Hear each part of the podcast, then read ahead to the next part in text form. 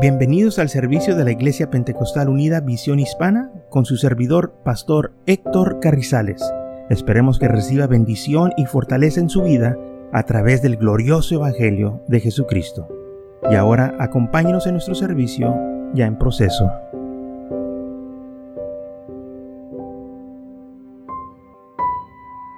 Entonces en Hechos capítulo 9, versículo 17 dice, fue entonces Ananías y entró en la casa y poniéndole sobre él las manos dijo, hermano Saulo, el Señor Jesús que se te apareció en el camino por donde ibas, me ha enviado para que reciba la vista y seas lleno del Espíritu Santo. Y al momento le cayeron de los ojos como escamas y recibió al instante la vista y levantándose fue bautizado. Y habiendo tomado alimento, recobró fuerza y estuvo Saulo por algunos días con los discípulos que estaban en Damasco. Y enseguida predicaba a Cristo en las sinagogas diciendo que este era el Hijo de Dios. Y todos los que lo oían estaban atónitos y decían, no es este que eh, asolaba en Jerusalén a los que invocaban este nombre. Y a eso vino acá para llevar los presos ante los principales sacerdotes. Ahora este hombre que estaba asolando a la iglesia o que andaba persiguiendo a la iglesia, estaba predicando el Evangelio. Imagínense. Y la gente se quedaba atónita de lo que estaba sucediendo porque ellos conocían su vida, su testimonio, lo que había hecho este hombre. Andaba castigando a la iglesia, andaba persiguiendo a la iglesia, a los cristianos. Y ahora estaba predicando. Y la gente pensaba, los creyentes, que quizás era un truco, era una trampa, porque, oye, ¿cómo es posible que de un día para otro estás predicando? Pues no andabas tú maltratando a la gente, golpeándolos y haciéndoles daño, y ahora estás diciendo que los amas. Ahora, eso es algo que la gente tiene razón de pensarlo así. Pero lo que ellos no sabían era de que Pablo había tenido una experiencia con el Señor y que cambió su vida por completo. No nomás fue cualquier encuentro, fue un encuentro glorioso, fue un encuentro celestial que cambió su vida, porque él pensaba que estaba haciéndole un favor a Dios y no estaba peleando contra Dios. No le estaba haciendo ni un favor persiguiendo a la iglesia. Entonces dice la Biblia que Pablo recobró fuerzas y empezó a predicar, fue a la sinagoga y empezó a predicar que Jesucristo era el Hijo de Dios. Y cuando lo oían la gente, pues se quedaban atónitos y, decían, ¿no era este que vino acá a Damasco con cartas por los sumos sacerdotes para llevar a todos los que invocaban este nombre presos y maltratarlos? Pero Pablo dice la Biblia, estaba más confiado, agarrando más fuerzas, predicando la palabra y demostrando que Cristo era Jesús era el Cristo, o sea que Jesús era el, Mesías, el cual los judíos estaban esperando. Cuando leemos la palabra Cristo, usted tiene que acordarse, Cristo quiere decir el ungido, el, el Mesías. Y entonces cuando Pablo decía que Jesús era el Cristo del Mesías, pues la gente decía, no, no, espérate, pues no estabas tú diciendo que Jesús no era el Mesías, era falso, ahora estás diciendo que sí lo es. Y Pablo les empezaba a relatar todo lo que había sucedido cuando él venía rumbo hacia Damasco, cómo el Señor se le presentó y habló con él. Pero había unos judíos, en versículo 23, pasaron muchos días, los judíos resolvían en consejo matarle. ¿Por qué? Porque estaba hablando contra su religión. Acuérdense lo que comenté, como este, hay unas religiones que si usted dice algo malo, pues le van a quitar la vida. Y aquí vemos, este es el mismo pensar que los judíos tenían. Si este habla mal de nuestra religión o cualquier persona, lo vamos a castigar. Entonces, bien resolvido matar a Pablo porque él estaba diciendo que Jesús era el Cristo, era el, el Mesías y le iban a hacer este, pagar por su error, según ellos, que estaba predicando que Jesús era el Señor. ¿Mm? Y entonces vemos eh, la conversión. Es esto, recuerden que sucedió todo porque los discípulos salieron a predicar, porque vino la persecución. Y cuando viene, parece cosas fuertes a nuestras vidas, luchas, pruebas, parece que oramos un poco más, parece que eh, nos este, enfocamos más en las cosas del Señor y así debe de ser. Por eso cuando vienen luchas y pruebas o usted problemas, no se queje, no murmure. Busque más de Dios. El Señor tiene algo para usted. En medio de las luchas y las pruebas hay bendiciones también. ¿En qué lugar? No importa qué lo que usted esté pasando. Las bendiciones del Señor nunca lo van a abandonar. El Señor nunca lo va a abandonar. Porque Él ha prometido nunca desampararlo ni dejarlo. Él va a estar con usted. Las bendiciones no se van cuando llega la lucha y, prueba. Las bendiciones están todavía con usted. Recuerde eso. No importa qué es lo que suceda. Cuando salieron los discípulos a predicar, dice la Biblia que iban haciendo muchos milagros, señales. Había mucha gente que estaba recibiendo sanidad. En medio de la persecución había sanidades. Así que la iglesia nunca debe de ver este, la persecución como algo negativo que eh, el, enemigo va a acabar con nosotros. No. Debemos decir, de esto va a salir algo bueno. De esta situación, el nombre del Señor va a ser glorificado, porque así debe de ser. El nombre del Señor tiene que ser glorificado. Entonces, y todo porque un hombre religioso, ¿qué tan religioso era Saulo? Bueno, en Filipenses 3, 4, vamos a leer lo que eh, dice algo de su pasado. Dice, aunque yo tengo también de qué confiar en la carne, si alguno piensa que tiene de qué confiar en la carne, yo más, circuncisado al octavo día, del linaje de Israel, de la tribu de Benjamín, hebreo de hebreos, en lo cuanto a la ley fariseo. En cuanto a la ley fariseo. Un fariseo eran las personas más estrictas, más religiosas, que podía ver. O sea que aún dice la Biblia que si ellos no se lavaban las manos, no comían. Y cada rato se tenían que lavar las manos para comer, si no, no comían. Entonces eh, ellos estaban tan estrictos en su religión. Y Pablo dice entonces que él era así, era bien estricto.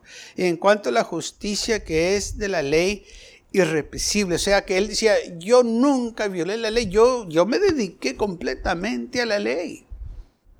Yo nunca me desvié de la ley. Yo estuve al pie de la ley, al pie de la letra. Esto era la mentalidad de Pablo cuando él estaba bajo la religión de los judíos. Y cuando él se convirtió al Señor, tenía el mismo sentir, ya no por la ley, sino por el Señor. Y sabe, ese debe de ser también lo mismo con nosotros. Si a usted le gustaba pecar y se entregó al pecado y andaba en el pecado y ahora que está en el Señor, debe de ser lo mismo, entregarse completamente al Señor. Si para el mundo vivió con todo su corazón, para el Señor también debe de vivir con todo su corazón, no a medias. Porque ellos, el mundo, mire, hay, hay mucha gente que se entregan en el vicio y dan su vida por el vicio. Hombres y mujeres dejan sus familias por irse al vicio se entregan por completo. Dejan sus familias por ese vicio. Y si ellos dejan todo por lo que ellos aman tanto, debe de ser el mismo sentir también para nosotros. Dejar al mundo para servir a Cristo. Entregarnos a Él por completo. Porque ellos van a dar todo por ese vicio. Y lo han dado. Dejan todas esas cosas por entregarse al vicio. Pablo dijo que él también, cuando se entregó al Señor, dejó todo. Dijo, y lo tengo por basura para ganar a Cristo. Entonces dijo Pablo, miren, yo amaba esas cosas, pero yo las amaba en ignorancia. Yo estaba entregado al pecado porque yo pensaba que era lo mejor. Pero cuando me resplandeció, cuando el Señor me habló, cuando aquella luz se me presentó, ese resplandor celestial, todo cambió. Y yo dejé todo atrás por seguirlo a Él. Y tengo todas esas cosas por basura. ¿Mm? Para ganarme a Cristo. Y así debe de ser nuestro pensar. Tener todo atrás como basura. Porque realmente es lo que es. Comparado a lo que el Señor tiene para nosotros, hermanos, esas cosas no valen nada. ¿Qué nos puede dar o puede dejar el vicio o el placer? No, pues un buen tiempo. Pues sí, pero con el tiempo ni te vas a acordar de lo que del buen tiempo. Todo lo que hiciste, eh, todas esas cosas se olvidan. Con el tiempo se van borrando, se van borrando y ¿y qué quedó?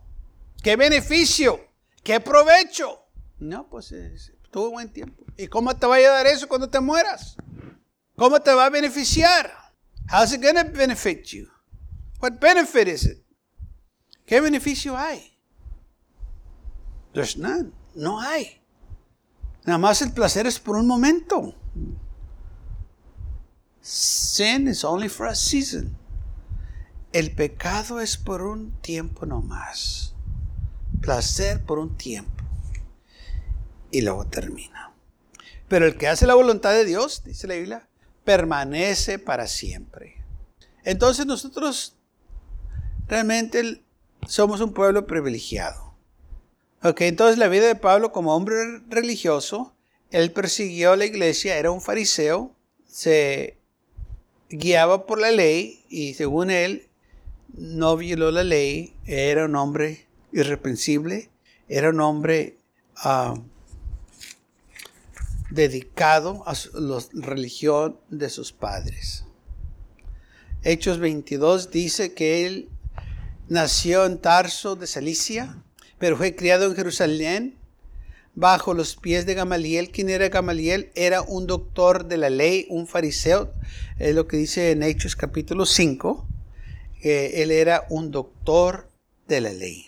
O sea, este fue el profesor que instruyó o el maestro que instruyó a Saulo. Y así como Saulo, había muchos como él que les instruían la ley de Moisés y que la llevaban al pie de la letra. Eran celosos. Por eso hubo una gran persecución. No nomás porque Pablo o Saulo de Tarso andaba detrás de los creyentes, pero otros judíos también. Después de que Pablo se convirtió, a él entonces lo andaban siguiendo y queriéndolo matar. Porque él no nomás era el que tenía esta mentalidad, muchos otros también tenían esta misma mentalidad. Y por eso aquí leemos como después de que Pablo se convirtió y que estaba predicando en las sinagogas de Damasco, los judíos acordaron en matarlo, ¿ok? Porque tenían la misma mentalidad de Pablo, cuando Pablo andaba este, detrás de la iglesia para hacerles daño. Y entonces los discípulos lo tomaron de noche y lo bajaron por el muro en una canasta lo bajaron porque los judíos lo estaban esperando que, que sea que entrara o saliera para darle la muerte. Y se fue a Jerusalén y trató de juntarse con los judíos, o los, discípulos más bien, pero todos le tenían miedo y no querían juntarse con él. Llegó Pablo a Jerusalén y dijo, hermanos, ahora yo estoy con ustedes. Pablo, te fuiste de aquí para matarnos, luego vienes a decirnos que estás con nosotros. Y no le creían. ¿Mm? La gente dice, no, tú a poco sí. Y todos se apartaban de él porque sabían de lo malo que era, que cómo él andaba detrás de la gente. Ellos eh, tenían eh, todo grabado en su mente de lo que él hizo. Y no era de un año o dos, apenas pasó unos cuantos días. Pues hace ocho días que no te fuiste a Damasco y llevabas cartas y con intenciones de golpear a los cristianos. Y ahora vienes y dices que eres hermano. Y por eso los judíos, hermanos, lo quisieron matar. Porque empezó a predicar de inmediato a Jesucristo, que Jesucristo era el Cristo. Entonces los judíos no lo querían Y los hermanos lo querían. Entonces, ¿en qué quedó? Pues los tuvo él que convencer por medio de su testimonio que daba. Y como él hablaba, empezó él a ganarse a la gente. Em, la gente empezó a ver, y los hermanos también, cómo el Señor lo estaba usando. Porque si hay gente que cuando uno se convierte, gente no nos cree. Y dice, no, tú, no, no, puede ser. Pues no andabas conmigo parrandeando, hombre, la semana pasada, yo te mire, pues no me compraste una. y ahora me dices que eres hermano. No te creo. Yo sé cómo eres. ¿eh? tú nunca vas a cambiar. Porque es la mentalidad humana. Oh, pero ellos no saben que uno no cambia. El Señor es el que nos cambia y nos transforma. Porque nosotros no tenemos el poder para cambiarnos. Pero Él nos hace nuevas criaturas. Porque mucha gente quiere cambiar, sí se reforman y hacen unas cuantas cosas, pero el corazón todavía es el mismo. Solo Dios puede transformar ese corazón, cambiarlo y dar un corazón nuevo. Y eso es el poder del Señor, lo que Él puede hacer.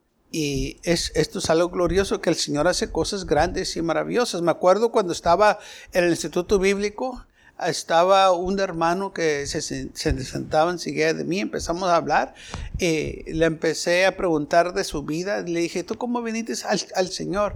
Dijo, pues yo antes era cantinero, dice yo, yo tenía una cantina. Ah, dije, ah, sí, dije, sí. Dijo, sí, dijo, pero ya cambié la cantina, dice, y, y la hice una iglesia. Dije, ¿a poco? Le, dijo, sí. Dije, ¿y cómo le haces? Dijo, no, pues dijo, eh, pues todavía, se, es el mismo, claro, e, edificio, dice, pero lo cambié por dentro. Dice, en lugar de la barra, ahora tengo un púlpito. y en lugar de las sillas, ahora están bancas. Dice, y muchos de los que antes iban a la cantina, pues vienen todavía. Pero cuando llegan se dan cuenta que ya no es cantina, que es iglesia. Y todavía me miran a mí ahí, pero ya no estoy sirviendo licor. Ahora estoy predicando a Cristo. Dice, y no lo pueden creer. Dije, mira nomás lo que hace el poder de Dios. Amén. Como un hombre que tenía una cantina cambió todo y lo hizo iglesia para predicar a Cristo. Y muchos no lo podían creer que él estaba haciendo eso. Ese es el poder del, de Dios que cambia los corazones y los transforma.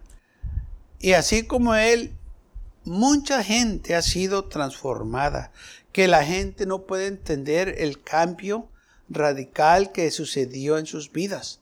Pero esto es lo que hace el Señor. Eso fue lo que sucedió en la vida de Saulo.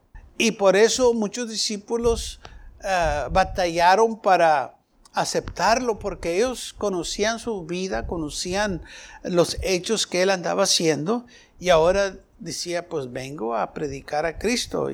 Y, podemos, ¿verdad? Este, ver que tenían razón de dudar porque pues como andaba.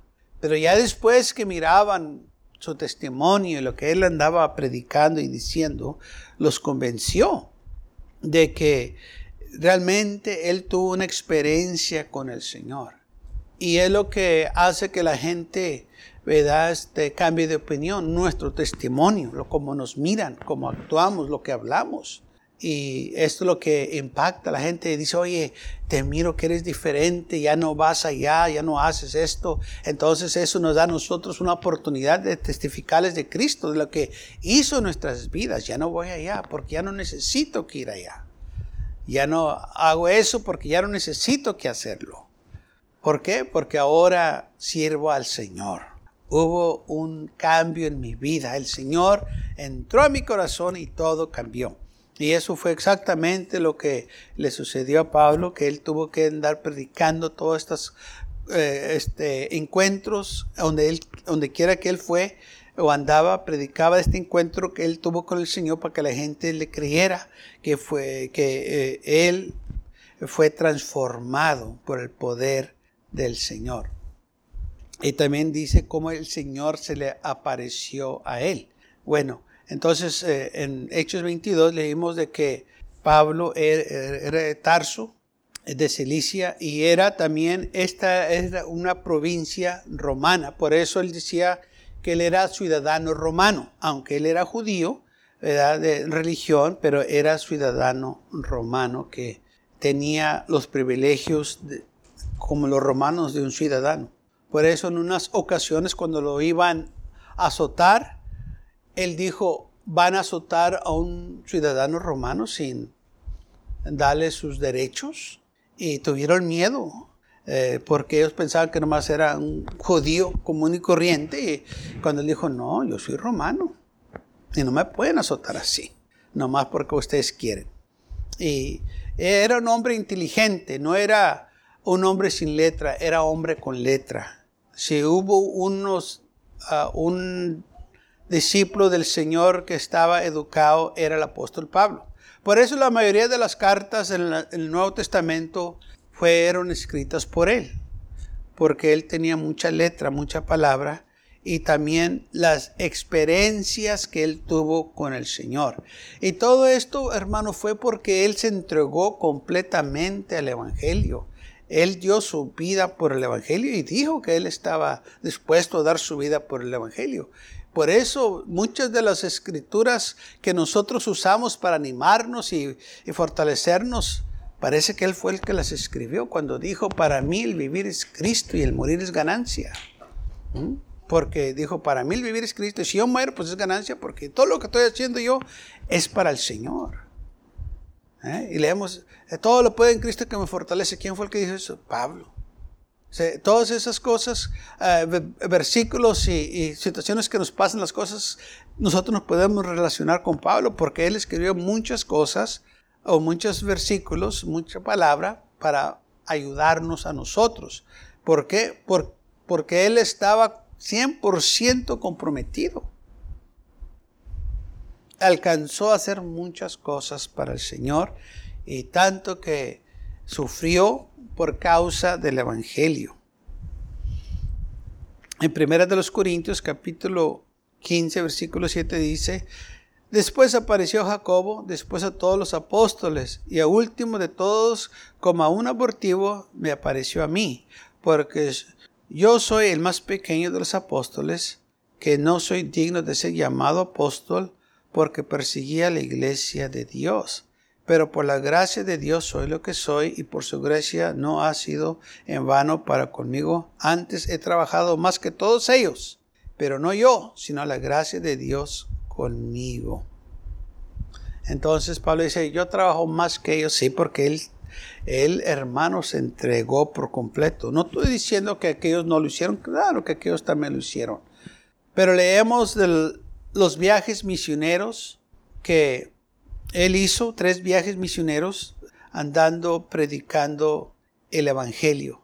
Y donde quiera que iba, él decía que andaba en peligros, andaba pasando hambres, pasando fríos, muchas situaciones que lo apedrearon, lo golpearon y todo para que yo y usted escucháramos este evangelio. Para que yo y usted pudiéramos estar aquí en esta mañana.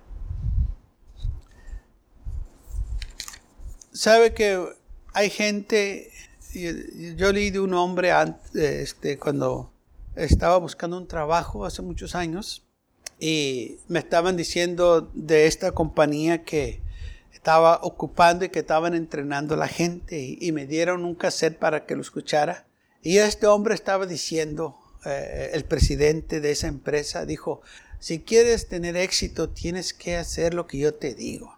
Y decía, desde que te levantes hasta que te cuestes, tienes que pensar en esto y, y, tienes que hacer esto y de esto y esto. Y nomás dice, todo el día tienes que estar enfocado en esto. Dije, no, eso no es para mí. pues cómo me va a entregar esas cosas. Dijo él, y si quieres tener éxito, lo tienes que hacer. Y dije, bueno, yo necesito trabajo, pero no necesito que entregarme yo esas cosas. Pero mucha gente sí lo hace.